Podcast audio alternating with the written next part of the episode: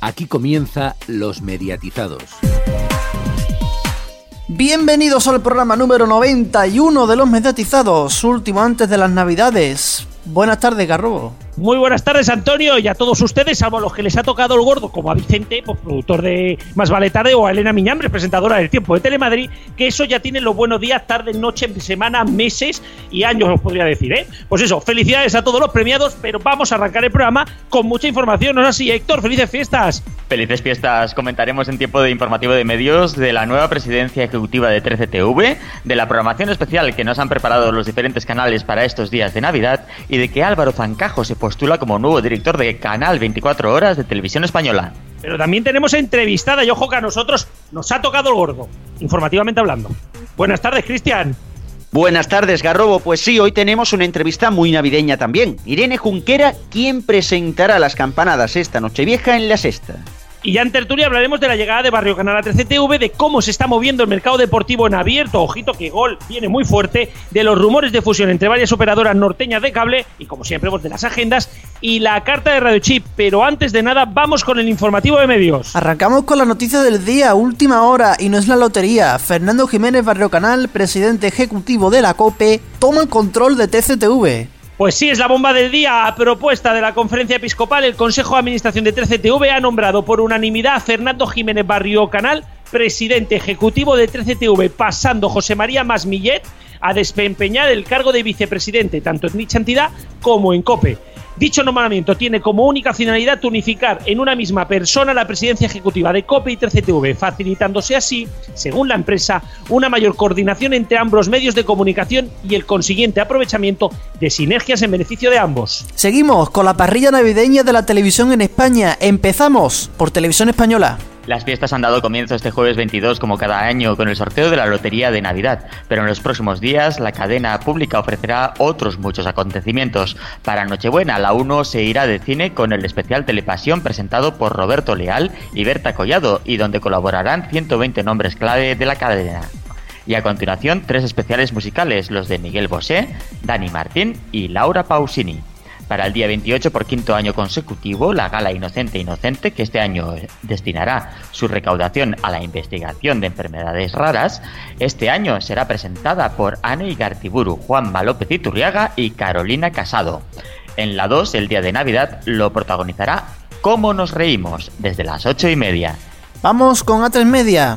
En Antena 3, los programas emblemáticos de la cadena se visten de Navidad con especiales de la ruleta de la suerte, ahora caigo y boom. La cadena emitirá el especial Lo mejor de cada casa en Nochebuena, mientras que además durante los días de Navidad se estrenarán títulos como Jackie y el cazagigantes, Los Juegos del Hambre o Los Juegos del Hambre en llamas. En la sexta se emitirá el especial 10 años viéndonos en Nochebuena y en Neox, este pasado 22 ya empezó la Navidad con el Feliz Navi Kids, reforzando la programación infantil por las mañanas. El jueves 23 por la noche, la cadena emitirá perdón, jueves 22 por la noche también, la cadena emite un capítulo de Navidad de la comedia Big Bang y la noche del 24 emitirá, por un lado, el maratón de Navidad de los Simpson tras 15 años consecutivos emitiéndose en Antena 3. En cine proyectarán las dos películas de los Monty Python, La vida de Brian y los Caballeros de la Mesa Cuadrada en la tarde del 24 y Winnie en la mañana del 25. Turno ahora de Mediaset España. En Nochebuena, Paz Padilla y Joaquín Prat presentarán La Noche en Paz, una gala con numerosos artistas y colaboradores de, la cadena, mientras que para el 25 Bertino Borne abrirá las puertas de su casa con un especial de Mi casa es la tuya con Rafael. En Nochebuena y Navidad también, qué tiempo tan feliz, hará un especial con invitados de lujo, mientras que el viernes 23 a las 10 de la noche estrenará El Hobbit, la batalla de los cinco ejércitos. En 4 se ofrecerá en Nochebuena una edición especial de First Dates y en Navidad será el cuarto milenio quien resolverá las principales dudas en torno a estas fiestas. Y por último, Boeing ofrecerá en Nochebuena y Navidad especiales del asombroso mundo de Gumball, Horas de aventuras, historias corrientes, Steven Universe, Teen Titans Go, Tito Yayo y Doraemon. Vamos con 13TV su nuevo y su nuevo presidente. La cadena participada por la conferencia episcopal empezó este 22 de diciembre con el sorteo de la Lotería de Navidad. Para el 24, a partir de las 9 y media, un especial musical con más de 20 artistas que se reunirán en el, en el escenario de 13TV para interpretar los villancicos y clásicos navideños más recordados en Me Gusta la Nochebuena presentado por Inma Soriano. Tras este especial, esta noche es Nochebuena, continuará, continuará perdón, ofreciendo los mejores villancicos para a continuación ofrecer desde Toledo la Santa Misa de Medianoche.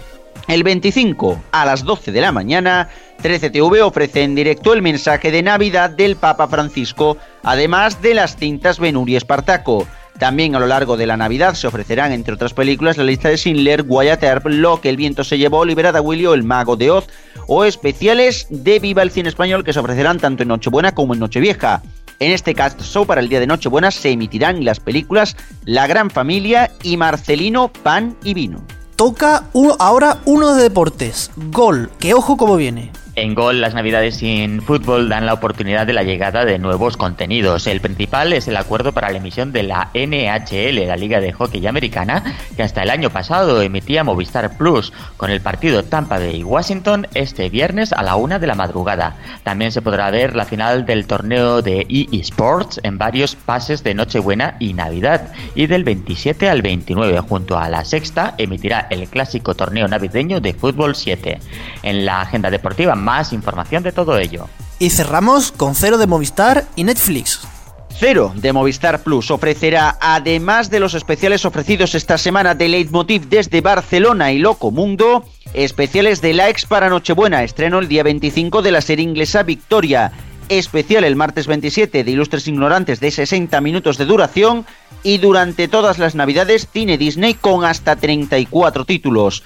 Por su parte, Netflix ofrecerá el 28 de diciembre 10 especiales de contenidos originales entre los que destaca el de la serie Madres Forzosas. Seguimos con otros asuntos porque Álvaro Zancajo será propuesto como director del canal 24 horas.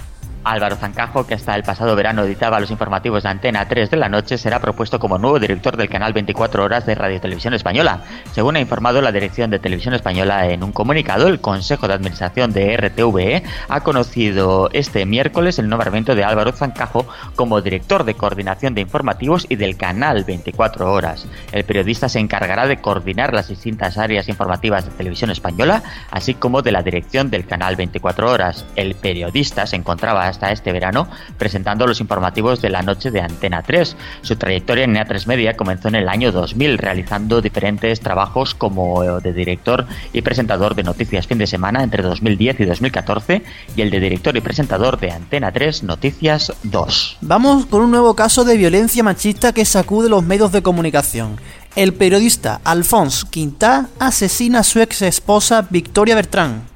Alfonso Quintá, que fue el primer director de TV3 y delegado del país en Cataluña, asesinó este lunes a su ex esposa Victoria Bertrán, enfermera de 57 años, y posteriormente se suicidó. Los hechos han ocurrido en el domicilio familiar de él en el barcelonés barrio de las Corts y han generado multitud de muestras de apoyo a la familia y amigos de la asesinada en toda la ciudad condal. Es la segunda vez en lo que va de año en que la violencia machista toca el mundo de los medios de comunicación, ya que este noviembre fue asesinada Yolanda Pascual, periodista del Mundo y el Correo de Burgos, a manos de su exmarido. Recordamos que el 016 es el teléfono de ayuda a las víctimas de violencia de género. Este teléfono es gratuito y totalmente seguro y privado, ya que no deja rastro en la factura telefónica. ETV Euskal Televista emite desde este miércoles en HD. Desde este miércoles 21 de diciembre, Euskal Televista emite ambos canales, ETV1 y ETV2, con señal en alta definición a través de la TDT, siendo por tanto el primer canal de televisión autonómico en emitir dos canales en alta definición. Será a partir de febrero cuando empiecen a ofrecer contenido en alta definición nativa, estando de momento en pruebas. Ultimate Beastmaster llega a Netflix. Será el 24 de febrero cuando Netflix estrene Ultimate Beastmaster, un concurso donde 108 participantes de todo el mundo competirán para ganar el título de, como bien se llama el programa Ultimate Beastmaster. En esta primera edición serán concursantes de Estados Unidos, Brasil, Corea del Sur, México, Alemania y Japón. El programa está producido por Sylvester Stallone y será el primer concurso original de Netflix. Además, el día 23, Netflix estrena Trollhunters, la primera serie de animación de Guillermo del Toro, coproducida por Netflix y DreamWorks, junto al capítulo especial de Navidad de Sense8. Para enero, entre otros estrenos, destacar la emisión semanal de la nueva temporada de Sherlock tras arrebatarle los derechos a TNT. Y ahora otras noticias de la semana. El presidente de la Corporación Valenciana de Medios de Comunicación, la CVMC, ha asegurado que los trabajos para empezar las emisiones de prueba de Canal Nou se alargarán un mínimo de tres meses. Aún así, Enrique Soriano no ha querido concretar la fecha exacta, ni siquiera aproximada, en la que regresaría la nueva televisión pública de los valencianos. Paula Echeverría será la protagonista de la nueva ficción que Bambú Producciones prepara para televisión española. Tras el final de Velvet, la actriz seguirá trabajando para la productora, pero la veremos en otra cadena. Será en Indicios, una nueva serie de suspense para la 1. Leclain con Uch, Fruela con Life It Up y Javián de Operación Triunfo 1 con No Somos Héroes han sido los elegidos por el jurado de Eurocasting para la final de este enero. El ganador tendrá derecho a participar en la selección final de febrero junto a otros eh, cantantes seleccionados por Radio Televisión Española. Por último, vamos con las audiencias. El sábado el peliculón Asalto en París con un 15,5% y Frozen en Telecinco con un 13% son lo más visto. Buen 1,4% para las 3 horas de boxeo en gol, llegando a picos del 2,2%. El domingo todo lo más visto del día fue para Televisión Española, con el Madrid en la final del Mundialito por la mañana, prórroga, incluida, y la gala de los 60 años por la noche, ambos superando los 3,5 millones de espectadores. En cuanto al deporte de pago, los partidos más vistos de la liga fueron el Barça Español el domingo en Movistar partidazo con 1,1 millones de espectadores y el Atlético Las Palmas en BIN el sábado con 481.000. El lunes duelo en la cumbre entre la que se avecina y Mar de Plástico con sus respectivos finales. Victoria para Telecinco con el 22,4% frente al 20,6% de Antena 3. El martes lidera otro final, el de lo que escondían sus ojos en Telecinco con el 19,2%. El estreno de Masterchef Junior 4 con su fue la segunda opción con 13,4% y un flojo 9% para el especial de Velvet en Antena 3. El miércoles segundo gran duelo de la semana, esta vez con victoria para Antena 3. Velvet bate récord con su final un 26,2%, mientras que la final de La Voz anota un 22,6%. En cuanto a la batalla del mes, todo va sobre lo previsto. Tras el fin de semana, Antena 3 se encontraba medio punto por delante y en tres días Telecinco se ha puesto a solo dos décimas de volver a ser líder. El funcionamiento de la programación navideña será más clave que nunca para conseguir liderar el mes de diciembre. Habrá que estar atentos a ver quién se lleva el mes, que Telecinco está sacando tralla y es la que tiene que remontar. Hasta aquí nuestro informativo de medios. Más noticias en neo.es con dos es y en nuestras redes sociales. En Twitter arroba neotv y arroba los mediatizados. En nuestro Telegram de los mediatizados. Así como en nuestras respectivas páginas de Facebook.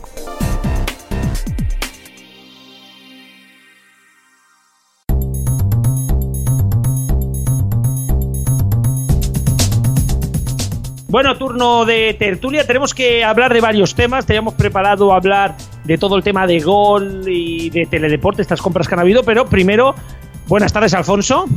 Buenas tardes. Primero de todo, la noticia de la semana. Y es que Barrio Canal toma el poder en la entre CTV, ya no solamente en la COPE. Sí, parece que este hombre quiere dirigir todo lo que es el, el grupo COPE de medios de comunicación. Si Dios quiere. Exactamente, si Dios quiere. Y bueno, también veo normal que haya una única voz que tenga que tenga que dirijan ambos medios. Aparte, parece que Barrio Canal no estaba de acuerdo con algunas cosas que se estaban haciendo en 3TV, o sea que ahora las cambiaron un poco a su antojo.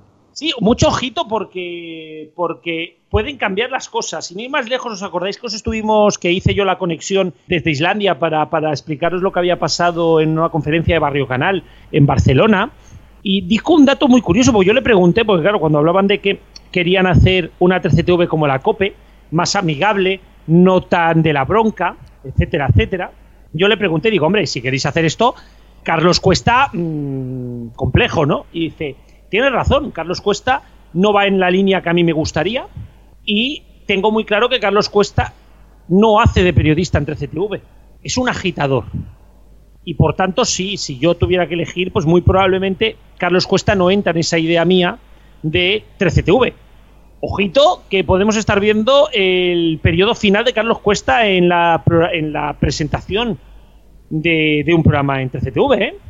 Y yo quiero, eh, en, este, en este punto, un comentario que nos decía Sergio Prieto esta tarde, que si podía pasar, en plan una teoría, que si esto podía hacer que Manolo Lama saliese por 13TV. Y nosotros hemos, hemos puesto a debatir antes del, del programa, podría ser quizá, porque el programa al descubierto nos hemos dado cuenta que no funciona nada bien, que eran ese éxito que tiene detrás de la verdad en el late night, Bueno, pasarlo al prime bueno. time y no le está funcionando para nada.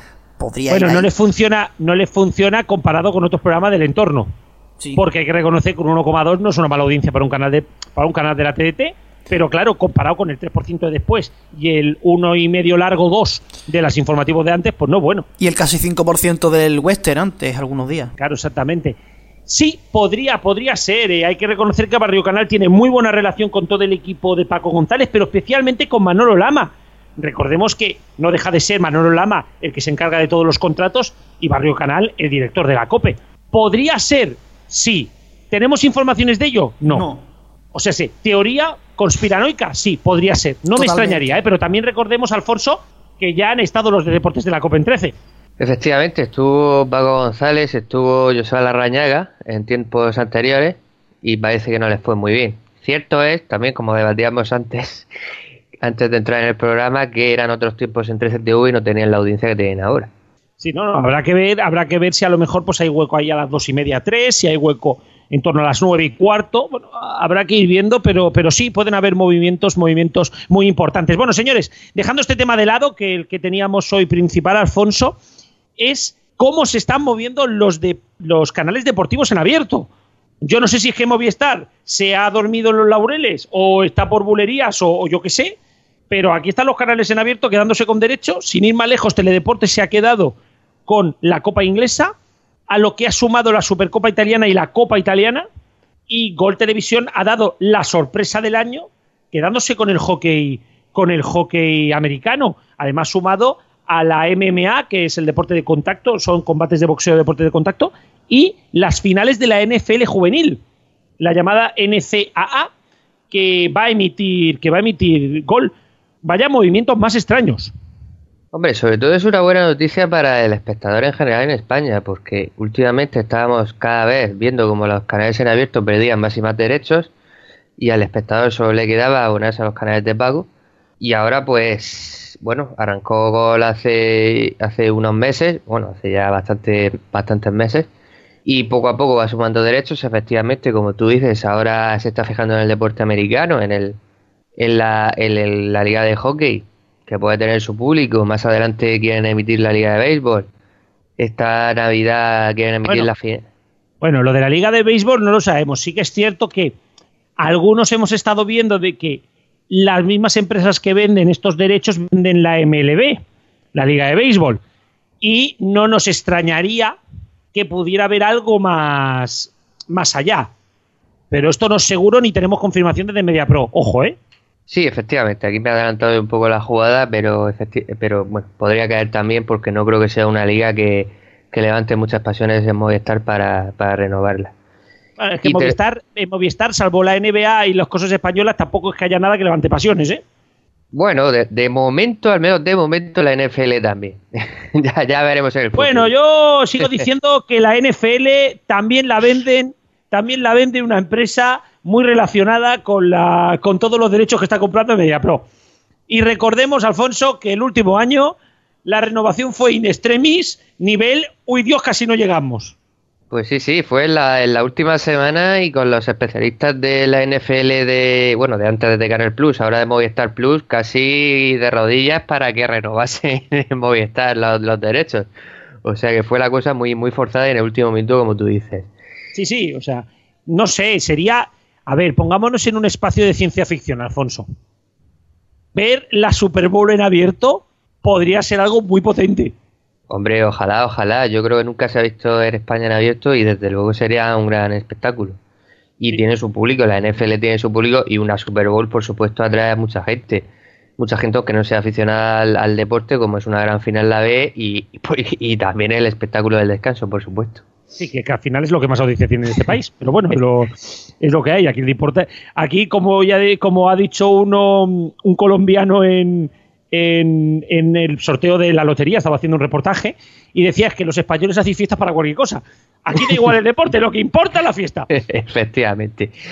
Y bueno, y por ir al teledeporte también, pues efectivamente existió a principio de temporada con la, con la Copa inglesa, que además ahora a partir de enero, a partir del 7-8 de enero se vuelve, se pone más interesante porque es cuando entran los equipos de, de Premier League, los de primera división. Y eso suma a la Copa Italiana que juega, que empieza ya octavos de final a partir del 10 de enero. Eh, recordemos que toda la Copa Inglesa partido único y de lo que queda de la Copa Italiana, si no lo han cambiado este año, porque reconozco que hablo de memoria, hasta ahora hacían octavos y cuartos a partido único, las semifinales sí serán a ida y vuelta y luego la final lógicamente a partido único también. Sí, bueno, tal y como está cambiando, ojito, porque hasta la, la Federación Inglesa quiere, quiere pasar los partidos de la Copa a partido doble, ¿eh? Que aquí estamos discutiendo en España sobre si tenemos que pasar a partido único y en el resto de países van metiendo nuevas partido dobles, ¿eh? Sí, pero ya no sé dónde metería Inglaterra los partidos, porque hay que recordar que ahí también tienen Copa de la Liga, o sea, ya tienen el, el calendario supercargado. Sí, bueno, y además con esa Champions que quieren hacer. Pero la, la cuestión y el, y el debate que quería poner en la mesa, Alfonso, es que MediaPro está utilizando, está utilizando su, su canal en abierto para lograr unos derechos que, ¿por qué no? podrían dar lugar a que en un futuro no muy lejano pudiera encontrarse un Bein Sports Sports. Eh, sí, es lo que de hecho en otros países sí tienen algo parecido a eso. Y si se van cargando de derechos, pues muchos puedan tener una ventana en abierto como el Gol, que puede ser un canal desde luego muy cada vez más interesante.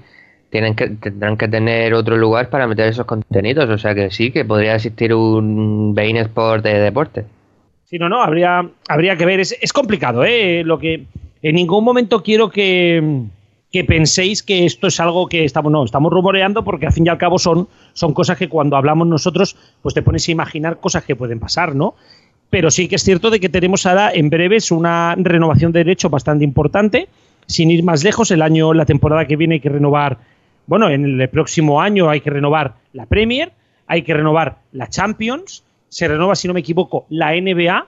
La NFL, como ya digo, Movistar acaba los derechos este año después de una renovación de un año en extremis.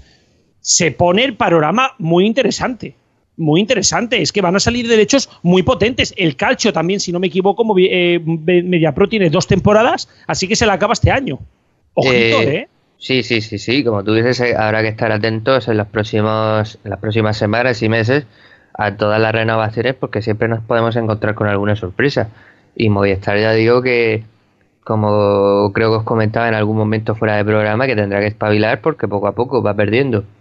Aquello, bueno, aquello que lo hacía, que lo hacía digamos, exclusiva, que es por un lado la series y por otro lado el fútbol, ya lo perdió en exclusiva y le quedan otros deportes. Desde luego todo lo que tiene que ver con el baloncesto lo sigue teniendo, lo va a seguir teniendo porque son contratos nuevos pero tendrá que espabilar con otros deportes porque al final se puede quedar muy raquítica Movistar Plus y para tener los mismos contenidos que otras plataformas, pues seguramente la gente pueda apostar por otras plataformas que a, lo mejor en calidad-precio le van a salir mejor.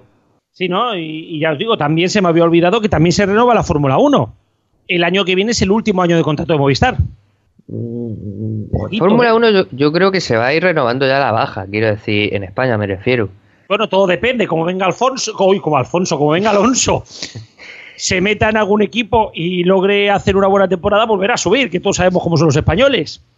Hombre, sí, sí, por supuesto, pero mm, si sigue por el mismo camino que lleva, eh, vamos a ver, la Fórmula 1 tiene una base muy baja en España de aficionados, porque eso es así, y luego el resto de, de aficionados. ¿Y la mitad, la mitad de esa base están en Cataluña? Pues sí, sí, sí, desde luego, no digo yo que no. ¿eh? Sí, sí, con el, por, cierto, lo mismo que pasa con el fútbol americano. Sí, y... al final Cataluña nos van mucho estas cosas, estas cosas de fuera de aquí. Sí, sí, nos, nos habéis salido un poco raros, pero bueno, al final os queremos igualmente. Luego, luego dice, ¿por qué queremos la independencia? y pues eso que sí, que habrá que estar atentos eh, a las renovaciones de los contratos y bueno, y incluso de la Fórmula 1 como tú dices. Bueno, no sé, esto tenemos que ir hablándolo, pero creo que antes de irnos a publicidad, quería, quería Antonio comentar algo de onda regional y 7TV. No, Alfonso lo que era comentar.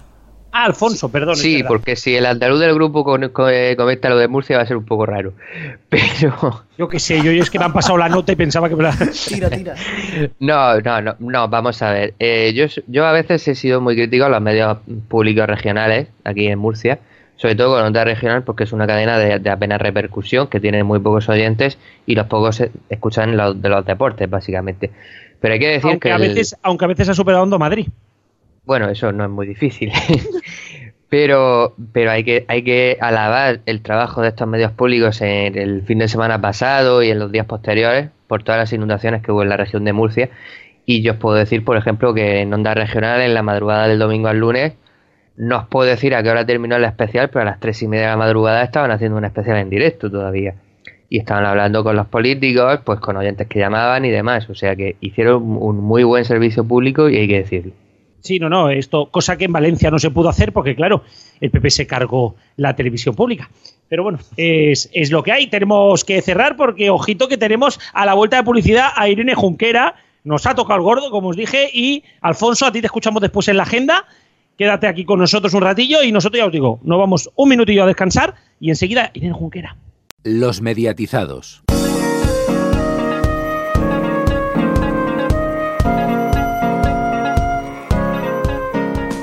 Y lo prometido es deuda, os habíamos dicho al inicio del programa que hoy tendríamos a una de las presentadoras de las campanadas de este 2016 para 2017 y ella es Irene Junquera, no necesita más presentación. Muy buenas tardes. ¿Qué tal? ¿Cómo estáis? Bueno, Irene, vaya responsabilidad, ¿no? Vaya salto de, de leer los SMS en el chiringuito. Aquí ser presentadora de las campanadas de este año. Bueno, a ver, eh, dicen leer mensajes, parece que eso lo hacía esto, hacía, era periodista, redactora, sí, efectivamente, así como de cara a lo que más conocía la gente, leía mensajes y es un salto brutal, pero bueno, pues poquito a poco yo tenía muchas ganas de que esto ocurriera y parece que, que al final he concentrado todos mis deseos y ha ocurrido, así que estoy muy, muy contenta y es mucha responsabilidad, ¿verdad? Sí, además una dupla que has formado con Fran Blanco y que os estáis, os estáis poniendo las botas de trabajar. Y bueno, ¿qué tenéis, qué tenéis previsto para las campanadas? Cuéntanos algún secretito o algo. Pues, pues mira, te cuento el secreto de que es todo como, la gente me dice, bueno, ya lo tenéis todo preparado, tal. Y, y la verdad es que todavía no hay nada preparado, o sea, es como todo, como en realidad luego lo que, lo que estamos en directo es poquito tiempo, en realidad tampoco hace falta tanta preparación, entonces se deja, digamos, todo como para la última semana. Así que de momento hay poca información que te pueda dar, que el vestido está en proceso y que todavía no hemos empezado con los ensayos, pero poquita cosa más te puedo contar. Tanta transparencia como la Pedroche no llevarás, ¿no? Uh, eso, eso es secreto, no me dejan decir nada de Vamos, es como secreto de Estado lo de los vestidos de este año. No, pero mola más, porque así cuando, cuando llegue el día 31 ponéis la sexta y os lleváis la sorpresa. Es más Pues- divertido. Pues sí, sí, habrá que verlo. Además, habrá, habrá que ir, que habrá que ir viendo cómo, qué traje lleváis, ¿no? Pero eh, este 2016 ha sido uno de un, un año perfecto para ti, desde 2015 hasta aquí. Y así ni más lejos, has comenzado el proyecto con Fran Blanco de Vamos Tarde. ¿Cómo están siendo estos Ajá. primeros meses de proyecto? Muy bien, la verdad es que el 2016 está siendo una pasada, o sea, estoy súper, súper feliz. Y nada, pues en la radio en Vamos Tarde, pues, genial, es muy divertido, es verdad que Frank y yo estamos trabajando en un montón de cosas juntos, estamos todo el día picándonos, y, pero nos quedamos muy bien. Y, y en la radio nos lo pasamos muy bien. Yo creo que es lo más importante, que vayas a trabajar y vayas con ganas, porque como todo el mundo, yo he trabajado a lo mejor en proyectos que me gustaban menos o que hace tiempo, ¿no? O que no, que no, que no los cogía con ganas y mm, pues no es muy agradable, pero, pero ahora en esta nueva etapa estoy súper contenta haciendo lo que me gusta y, y por suerte va bien, va bien la cosa, parece que la gente nos escucha. Sí, sí, hombre, han salido los datos de audiencia hace poquito, aunque aún queda mucho, mucho por delante. Sí. Y, y bueno, ¿cómo es esto? Porque ya, como tú bien decías, eras periodista ayer, pero ¿cómo es pasar de ya del deporte en sí, ¿no? Pasar a un programa de entretenimiento Sí. como es Tapeando y luego a un programa eh, donde estás acompañando a la gente en la radio musical. Son muchos registros. Sí, es verdad. Yo tenía muy claro desde que empecé a estudiar la carrera que eh, me gusta mucho el periodismo deportivo, pero no quería cerrarme solamente a una cosa porque tengo muchas inquietudes. Soy una persona que soy muy curiosa, me gusta el cine, me gusta, la verdad es que me gusta casi todo. Entonces, eh, cerrarme solamente a un tipo de periodismo, pues no, no, no tenía ganas de hacerlo así. Para mí el salto, digamos, al entretenimiento era como algo que tenía que pasar, algo que yo quería que ocurriera y por suerte he tenido la oportunidad, que no, que no es fácil cambiar de registro, como tú dices, pero bueno, pues me han dado la oportunidad y, y trabajando en ellos. Sí, una oportunidad que te dio zapeando, ¿no? El estar en el mismo grupo con Sí. el chiringuito. Eh, ¿Cómo fue esa entrada en zapeando? Porque claro, to- todos te, como tú bien dices, hacía muchas cosas allí, pero todos te teníamos como la chica de los SMS y llegaste a Sí. zapeando y, y tuviste un registro de humor que a todos nos dejó a cuadros. Sí, bueno, a ver, eh, también es verdad que mm, por suerte tenemos unos guionistas que son una pasada y, y que, que eh, cómo queda. Así que es verdad que al principio me costó, porque yo no estaba con guion, eh, es algo muy alejado de lo que hacía de lo que hacía antes, pero bueno, poco a poco, y si además te digo que sigo aprendiendo, porque no es sencillo, no es tan fácil como dices ahí, bueno, tú te sientas ahí, lees, y no, no es así de fácil, ¿no? Pero lo importante para mí era que la gente me acogiera y que, y que no me viera como, que no le resultara extraño verme ahí sentada. Entonces, eh, por ahora estoy muy contenta. Se puso en contacto en su día conmigo el director de, del programa, Carlos Herrero. Me comentó que les gustaría probar y yo, vamos, no podía ser más, estar más feliz, encantada. Sí, eh, saltaste de, del chiringuito, pero sigues de tertuliana allí. No mucho, porque me imagino que los horarios son los que son. Sí. Pero, pero ¿cómo, es, un día a la semana, sí.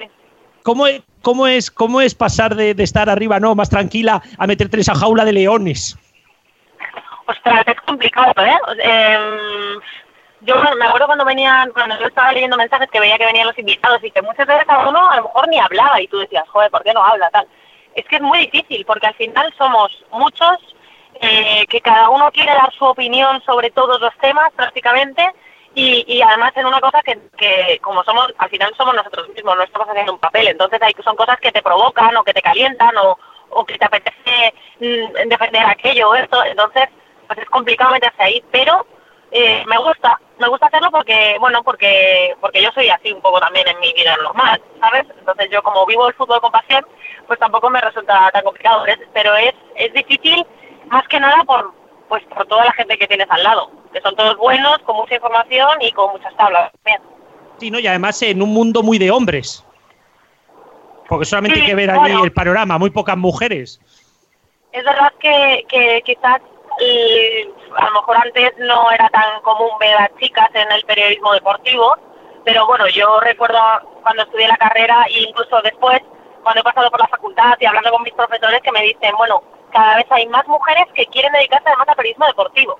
Específicamente que, que ellas lo dicen, ¿sabes? Entonces, bueno, pues yo me imagino que dentro de unos añitos, en lugar de ser chicas tertulianas, pues habrá habrá más, seguro. En el chiringuito de jugadores de- del año 2030, a lo mejor solo hay un chico y, y todas las demás son mujeres. No, Oye, pues estaría muy bien porque seguramente los debates serán un poco más sosegados. no te creas, ¿eh? Ostras, yo con, con una de las que más así nos picamos somos Karma y yo. Bueno, es que O sea Karma que también, no- vaya, no vaya genio. asegurar, claro. Vaya genio Claro, yo no Karma. asegurar eso de que fueran más no sé qué decirte. Sí, ¿cómo está, ¿y cómo es trabajar con Pedrerol? Porque claro, todos recordamos pues esa salida de Intereconomía y cómo, cómo llevó a todos a, a, a Tres Media. ¿Cómo es trabajar con Pedrerol? Porque claro, algunos tenemos una imagen de Pedrerol, o algunos no, digo, la gente tiene una imagen de Pedrerol. ¿Y cómo es trabajar con él? Joder, pues mira, eh, Josep tiene muchas cosas buenas. La primera, tú entras con él, a pesar de esto de becarios no nunca más, que, que dijo una vez, eh, toda la gente que ha entrado de becaria, o sea, prácticamente, yo, yo empecé como becaria con él y desde el minuto uno él me dijo, nos dijo a los, que, a los becarios que estábamos, si lo hacéis bien, os podéis quedar. O sea, si, si vosotros demostráis que valéis para esto, eh, siempre digamos que tiene como, como el campo abierto a que pueda entrar una nueva persona a dar oportunidad a la gente. Con lo cual, eso es maravilloso. Y si os fijáis en la redacción de, del chiringuito, la gente es muy, muy joven. O sea, hay gente desde, no sé, de 21 años, 22, porque, pues, porque da oportunidades. Y luego, bueno, el tema de la lealtad, pues precisamente lo que comentabas, cuando, cuando nos echaron de Intereconomía, que fue todo muy, muy loco, muy traumático, porque fue muy surrealista. Sí, sí. Eh, él en todo momento, vamos, nos dijo que no nos teníamos que preocupar por nada, porque íbamos a ir con él allá donde fuéramos todos en bloque, y fue así. Así que, bueno, pues, mm, ¿qué, qué te voy a contar? Yo estoy muy, muy agradecida. Sí, y ya vol- volviendo al tema de escapar así para cerrar, que sabemos que estás con mucha faena, eh, ¿qué le pides, qué le pides a ese año nuevo que vas a dar entrada? ¿Qué le pides a 2017? Pues mira, le pido una cosa que igual va a sonar atópico, pero no lo es, y es que mejore un poquito el mundo, que yo creo que están pasando muchas cosas malas y que me encantaría, de verdad, me haría muy feliz, porque ya tenemos bastante cada uno con nuestras pequeñas cosas, que si la economía, que si la salud, que si tal, pero me gustaría que en general hubiera pudiera haber más gente feliz, que ahora mismo en el mundo, por desgracia, la mayoría no lo es. Y, y a nivel personal, pues nada, pues mi familia, mis amigos, la gente que quiero, que estemos todos bien. Y yo con, con que el año que viene sea la mitad de bueno que este, ya me, me conformo porque el 2016 ha sido inolvidable. Sí, sí, y, una cosa, hablando de familia y amigos, ¿esto de dar las campanadas y no tomarlo con la familia no te supone un problema? Ostras, pues yo soy muy familiar, ¿eh? O sea, no te voy a decir que es algo que me da igual o qué tal, no, porque sí que es verdad que para mí no estoy vieja, fíjate que la gente como que se va a ir de viaje, aprovecha y tal, y yo sin embargo es una fecha súper concreta para mí y una fecha en la que me gusta estar con mi familia.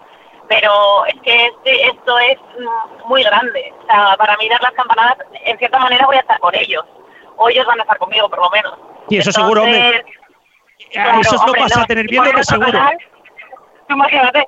No, no, no, no, no, no me preocupa porque es, es un, un motivo muy, muy, muy bueno y muy bonito y que me hace mucha ilusión. Entonces, pues bueno, ya estaré, cuando termine allí me voy, me voy con toda la familia a casa.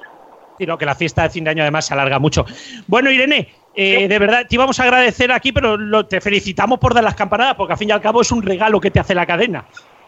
Totalmente. Muchísimas gracias y por pensar en mí, la entrevista y por todo. Bueno, pues Irene, muchísimas gracias y lo dicho, te vemos en fin de año y ya hablaremos a futuros. Eso, y a poner la sexta, ¿eh? Venga. Un abrazo, Irene. Un besito. Gracias. Chao. Los mediatizados.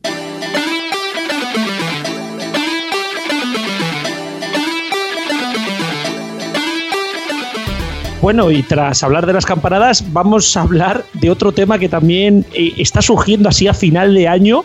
Eh, saludo ya a Rubén, muy buenas tardes. Muy buenas tardes por vía telefónica.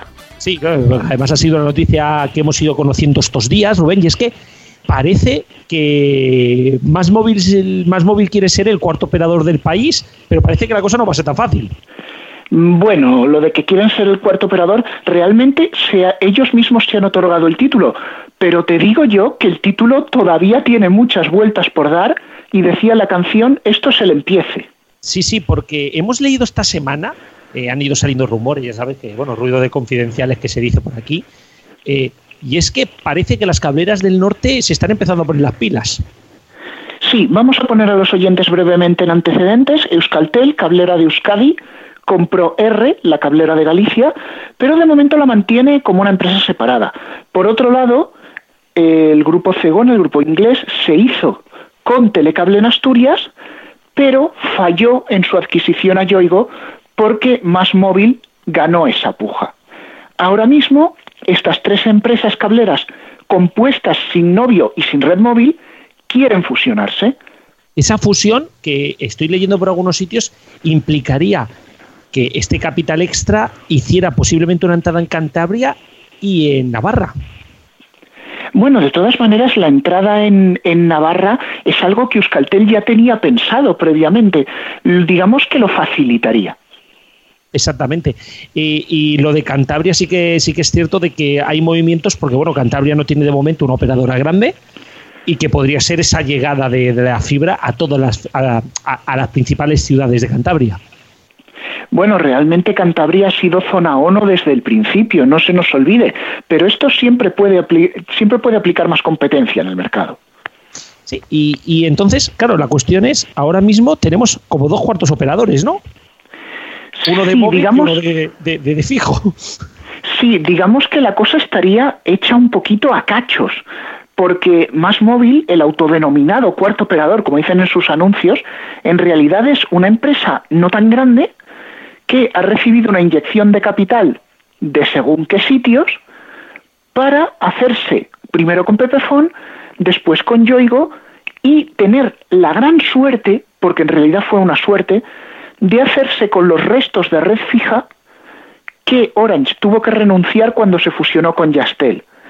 Pero claro, a ver, mm, pensémoslo, la red de Yoigo móvil está bien, Más móvil no tenía red propia, Pepefon no tenía red propia y de fijo tienen cuatro aceras y dos esquinas. Mm, aquí falta mucho, incluso en terreno de marca, porque ni siquiera han unificado. Bueno, ni parece que vayan a unificar pronto. No, la verdad es que no. Lo cierto es que si esa fusión, esa rumoreada fusión de las tres cableras del norte se diera, estaríamos hablando de una empresa capaz de facturar unos 750 millones de euros. Y si Cegona echa una manita por atrás desde Londres, mm, podrían intentar atacar algo grande. Y cuando digo estoy intentando atacar algo grande, me refiero al recién comprado más móvil. Claro, porque nos podríamos encontrar con una compra de la recompra, o sea, con una recompra de la compra. Sí, hombre, eh, desde luego para los accionistas de Masmóvil, entre los que se encuentran firmas de capital riesgo como tuvo ONO en su día, antes de vender a Vodafone, habrían hecho la plusvalía del siglo. De hecho, hay una cosa más a tener en cuenta, y es que precisamente Segona intentó comprar Yoigo y se le adelantaron las capital riesgo con Masmóvil. O sea, podría ser la, la plusvalía inmediata si consiguen comprarlo, aunque este no sería el único escenario posible. ¿Y cuál, cuáles son los otros escenarios? Pues tenemos dos principalmente. Las cableras se fusionan, compran el conglomerado más móvil a las capital riesgo y se forma un cuarto operador, un poco Frankenstein con las tres cableras, los restos de fibra de Orange que compró más móvil, dos OMVs más móvil Pepefon y la red móvil de Yoigo. ¿Qué puede ocurrir? Que Orange también quiere comprar más móvil. Si esto sucediera, nos encontraríamos que las condiciones de competencia van a ser fuertes y no se descarta que tuvieran que deshacerse de la red móvil de Yoigo. Entonces, este conglomerado de cableras intentaría comprar todo lo que cayese de esa unión, todo lo que obligasen a vender.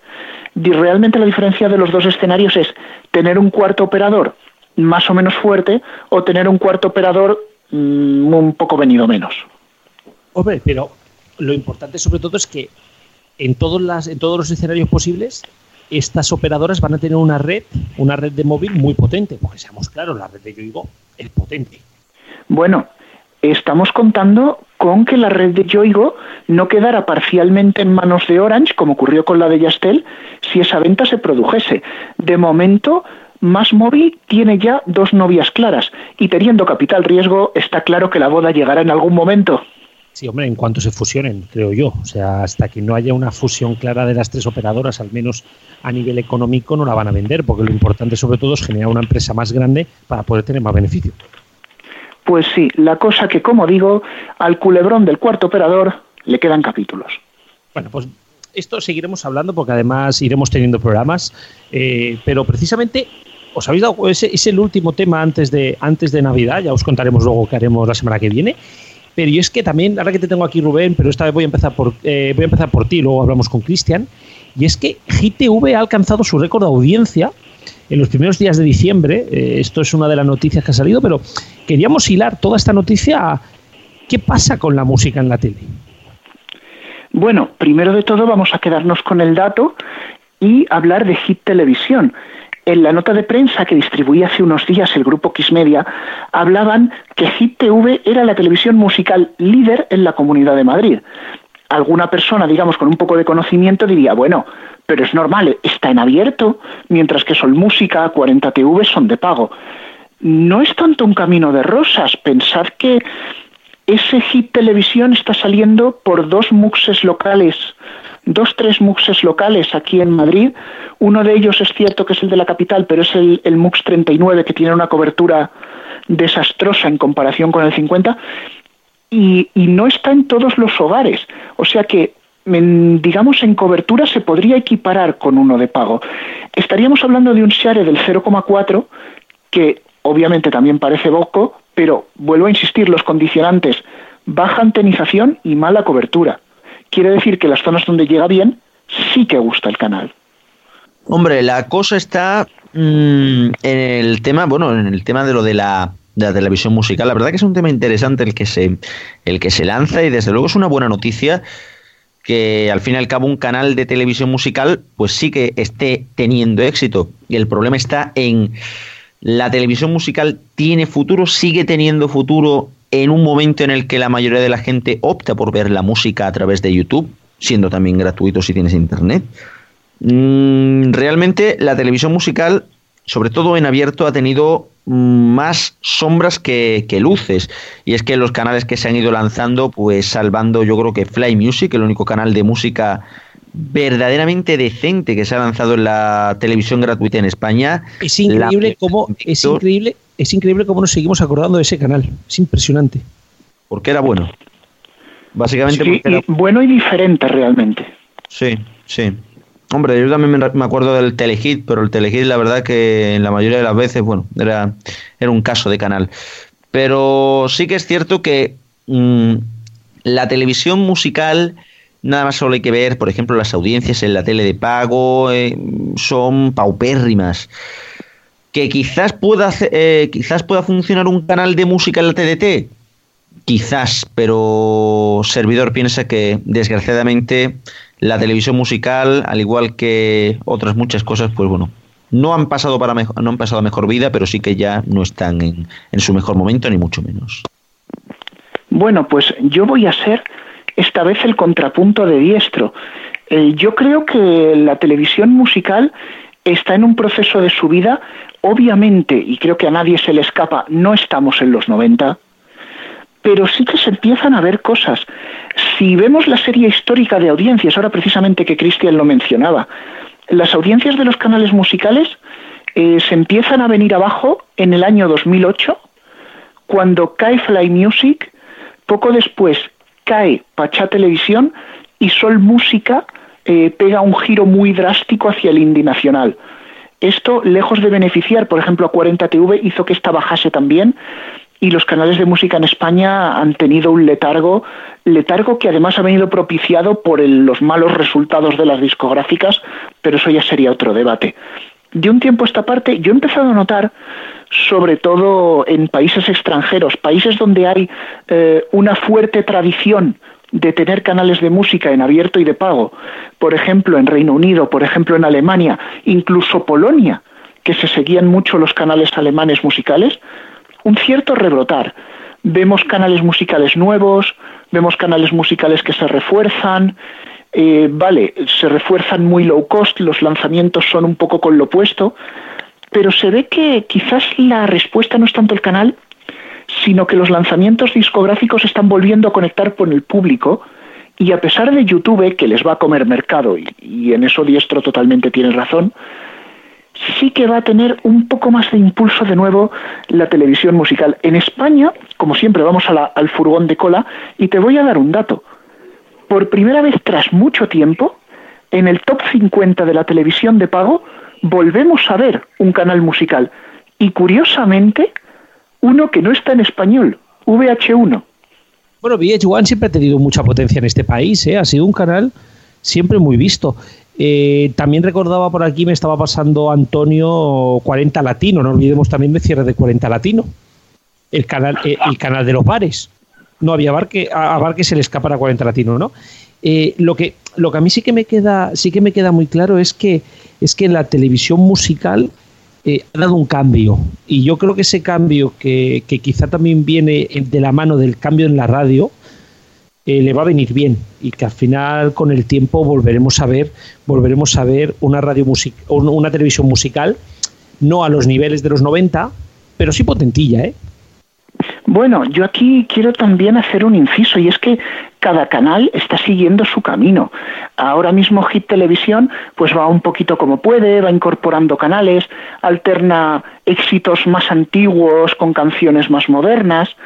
40 TV, por ejemplo, está eligiendo centrarse más en la actualidad, centrarse sobre todo en las 40 canciones de la lista, y Sol Música está haciendo un giro extraño que me cuesta comprenderlo, que los programas y los especiales son más indie, pero su fórmula está girando al mainstream como nunca lo ha hecho. Eh, yo creo que si los canales se están moviendo es que están viendo que hay un cierto rebrote, una vuelta de interés, pero como digo, muy, muy low cost. Lo que tengo muy claro es que Hit TV sí que es seguido en Madrid. Hablabas del canal de los bares. Aquí el canal de los bares no es 40 latino, obviamente que ha pasado a mejor vida, no es 40 TV, en la mayoría de los bares es Hit. Sí, sí, bueno, al final es eh, la cadena en abierto. Por ejemplo, aquí en los bares era eh, Rax en sí, por ejemplo, en Barcelona. Pero bueno, que se la cargaron. Sí, bueno, aún está algunas franjas, pero bueno, eh, de este tema seguiremos hablando, pero tenemos que cerrar ya. Así que, Rubén, te despedimos. Nos escuchamos en el especial navideño. Sí, y esperemos nos escuchamos mejor. Y Cristian, a ti también. Nos escuchamos la semana que viene. Pues sí, nos escuchamos la semana que viene. Y nosotros nos despedimos, que vamos a la agenda y luego a escuchar la carta de Radio Chip.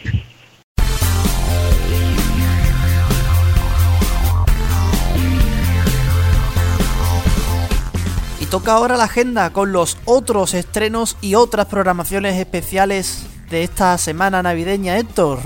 Pues sí, comenzamos con este viernes que se estrena un especial de Navidad de Sense8 en Netflix, mientras que ya se ha anunciado el estreno de la segunda temporada para el 5 de mayo de 2017. El estreno de este especial, como viene siendo habitual en Netflix, será a las 9 y un minuto de la mañana. Por su parte, equipo de investigación de la Sexta emite un documento inédito este viernes a las 10 y media de la noche. En esta nueva entrega, el programa que conduce Gloria Serra busca el origen del vino barato que sale de España y que ha provocado que 50.000 litros hayan sido derramados en la frontera con Francia. El domingo, día de Navidad, el canal TCM nos propone pasarlo con los Monty Python, una jornada en la que el canal pretende arrancar unas cuantas carcajadas a sus espectadores con dos de sus mejores películas, La vida de Brian, una visión alternativa de la época de Jesucristo, y Los Caballeros de la Mesa Cuadrada y sus locos seguidores, su particular versión de las leyendas artúricas a las 15.35 y a las 17 y 10 respectivamente. Un momento, Anda, pero si son las mismas que pone Neox el día antes, el día de Nochebuena. Sí, sí, las mismas, las mismas, pero aquí sin publicidad. Ah, muy bien, perfecto. ¿Y para la siguiente semana, a partir del 26, qué hay por ahí? Pues mira, el lunes 26 de diciembre a las 6 y 6 y 6 segundos de la tarde, Dark ofrece en exclusiva la miniserie completa Beyond the Walls o de la Demour eh, compuesta de tres episodios, creada por Hervé Armard, responsable de series francesas como Pigaille la Nuit o Le Témoin. Beyond the Walls supone su primera incursión en el género de terror, en la que ha podido volcar todos sus miedos, casas abandonadas, criaturas y espacios laberínticos y opresivos. Y a partir del lunes, el canal TNT tiene previsto ofrecer el especial Chupasagas con una saga de películas completa al día, que terminará el 5 de enero. Para esta próxima semana tendremos las siguientes sagas: el lunes Sister Act, el martes La Búsqueda, el miércoles Blade y el jueves Los Juegos del Hambre. La emisión será a las 4 menos cuarto de la tarde. Y el martes 27 de diciembre Telecinco se guardaba unas en la manga ya que las Campos vuelven a la carga con la segunda temporada que tendrá en cada edición sendos debates anteriores y posteriores a la emisión, conducidos por Carlota Corredera. Por eso decía que Telecinco se está guardando muchas sorpresas porque tiene que remontar el mes. Bueno, y con todo el fútbol nacional de descanso, Alfonso ahora con la agenda deportiva nos cuenta el fútbol inglés que tenemos esta Navidad y el polideportivo que continúa durante toda la Navidad. Como ya sabéis, el fútbol español descansa hasta comienzos de año en el que vuelve con la Copa del Rey y los octavos de final en Gol y BIN La Liga. Y hablando de copas, a comienzo de enero también tendremos la Copa Inglesa y la Copa Italiana en Teledeporte, ya con equipos punteros en ambos casos. Como suele ser habitual, lo que sí tendremos en Navidad es mucha liga inglesa. El lunes 26, el tradicional Boxing Day, tendremos mucho fútbol a las 4, con partidos de Chelsea, Arsenal y Manchester United, y a las 6 y cuarto, Manchester City. Nueva jornada de liga en el fin de semana de Nochevieja con mayoría de partidos ese sábado a las 4 de la tarde con Chelsea televisado en España y partidos a las 6 y media Liverpool-Manchester City. Del 2 al 4 de enero otra jornada. El lunes 2 se jugarán la mayoría de partidos con el Manchester United, el City o el Liverpool. A todos estos equipos y algún partido más los podremos ver en Movistar Fútbol y sus multideportes. ¡Qué barbaridad! ¿Juegan el 31 y juegan otra vez el día 2? Bueno, el polideportivo no descansa en Navidad tampoco, tendremos mucho. Cambiando de deportes, en el Polideportivo no tendremos descanso en Navidad, tendremos jornada de Euroliga final de esta semana y las dos de Navidad. El Real Madrid jugará contra el Estrella Roja, el FS Estambul y el CSK de Moscú. El Barcelona contra el Emporio Armani Milán, el Dogus Estambul y el Brose. Mientras que el Vasconia se verá las caras con el Panathinaikos, Maccabi de Tel Aviv y el Unit Kazán. Las dos jornadas de ACB serán el martes 27 y miércoles 28 por una parte y 29, 30, 2 y 3 de enero por otra y luego ya regresará después de Navidad el domingo 8. Destacamos los partidos de cero. El martes 27 a las 6 y cuarto Barcelona-Valencia Vázquez, el martes 3 de enero a las 7 y media Basconia-Real Madrid y el domingo 8 a las 6 y media Real Madrid-Andorra. En cuanto a la NBA, habrá jornada todos los días excepto Nochebuena y Nochevieja. La NFL también continúa en Navidad y por ejemplo el día de Año Nuevo se jugarán todos los partidos de esa jornada. Será además la última jornada de la liga regular. Todo lo que os estoy contando de deporte americano se podrá ver en Movistar Plus. El resto de deporte americano lo tendremos en Gol, que desde ya televisa la NHL de hockey y las finales universitarias de la NFL. La Liga Nacional de Fútbol Sala disputará jornada entre semana para abrir de las fiestas. Habrá eh, partidos el 29 y el 30 de diciembre, eh, destacando el televisado Movistar Inter el jueves 29 a las 9 de la noche en Teledeporte. Por último, la Liga Sobal está en, de parón porque a la vuelta de Navidad nos espera el Mundial de Francia. Y por último, entre el 27 y el 29 de diciembre se disputará el clásico torneo internacional de fútbol 7 que organiza José Ramón de la Morena, y este año lo podremos ver en la sexta y gol.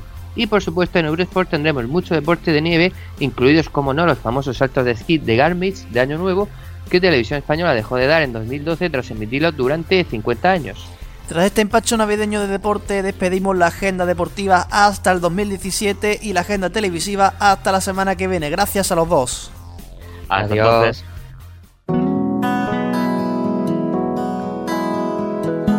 Bueno, Antonio, eh, nos vamos ya de Navidad por fin, ¿eh? Comienza la semana de vaca. Ah, no. Todavía no, no, queda esta semana no tenemos vacaciones, la tendremos la siguiente. A ver, señores, bueno, primero vamos a escuchar a Radio Chip, que esta semana además creo que viene muy potente y con una mano abierta soltando hostias como nadie, y luego os contamos qué vamos a hacer esta semana. Hola Antonio, hola Paco Garrobo. Pues eh, quería hablar del tema este de 4G y su llamado servicio premium. Eh, en realidad no es que quiera hablar de esto, pero quiero hablar de lo que significa esto. Como todos sabréis, y si no os lo cuento, en Radio 4G ofrecen que por 5 eurillos, más o menos quiero recordar por el vídeo de, de presentación, tienes acceso a una especie de paquete en la que puedes acceder a la fonoteca de Avellán, canales temáticos especiales, una cosa llamada podcast sin voz, como si no existiera Emule o Spotify, entradas para un supuesto concierto que tendrá lugar en 2017 y por supuesto su amor incondicional. Y esto me recuerda a cuando March está en el monstruo mercado y le recuerdan a todos los clientes por megafonía que el monstruo mercado les ama mucho a todos. Suspirito. Queridos oyentes que creísteis en un proyecto de radio online, como todos sabemos, Radio 4G nació como una radio online que además era una plataforma para escuchar canales temáticos y el resto de emisoras de radio, una especie de agregador de emisoras como si no existiese ya Google y los reproductores de cada una de las radios. Comenzaron hablando en el primer programa de que todo el mundo escuchaba ya la radio por internet. En serio lo estoy diciendo. Dos semanas después ya estaban buscando asociaciones para emitir en FM. De hecho, hasta los tuiteros preguntaban a Avellán que 4G en qué dial se pillaba. Comenzó hablando del duopolio de los medios de comunicación, o del supuesto duopolio. Mejor que hablando, denunciando el duopolio de A3 Media y Mediaset. Todo muy loco porque no sé en qué le tocaba esto, si la radio online te da toda la libertad del mundo, no necesitas licencias, y con el tiempo llegó incluso a intentar una alianza con los que gestionan la publicidad de la malvada Telecinco. Él, que se metió en todo aquel lío del EGM, en todo aquel fregado que hizo que la COPE dejara de salir en el estudio temporalmente, él ha terminado estando en el propio estudio del EGM, que por cierto, si bien no le da una audiencia para dejar de ser una radio marginal, sí tiene unos números por encima de escombros en audiencia, como Gestiona Radio, Onda Madrid, Radio 4, Radio Inter y alguna más que me dejo. Él, que defiende una nueva manera y fresca de hacer radio, en realidad hace una radio muy a la antigua, nada innovadora, con una parrilla muy fluctuante, de rellenos, que se vende como musical, pero que tiene pretensiones generalistas. Y me dejo cosas. Pero no me quiero dejar la inicial, la de pagar por escuchar, o la de pagar por tener un servicio premium. Vale, ya sé que esto no es el micromecenazgo para pagar una radio, pero es una especie de club que le da una ayudita. Pues claro que sí, guapi. No sé si espera con esto volver al primer lema que tuvo Radio 4G, la radio que no le debe nada a nadie.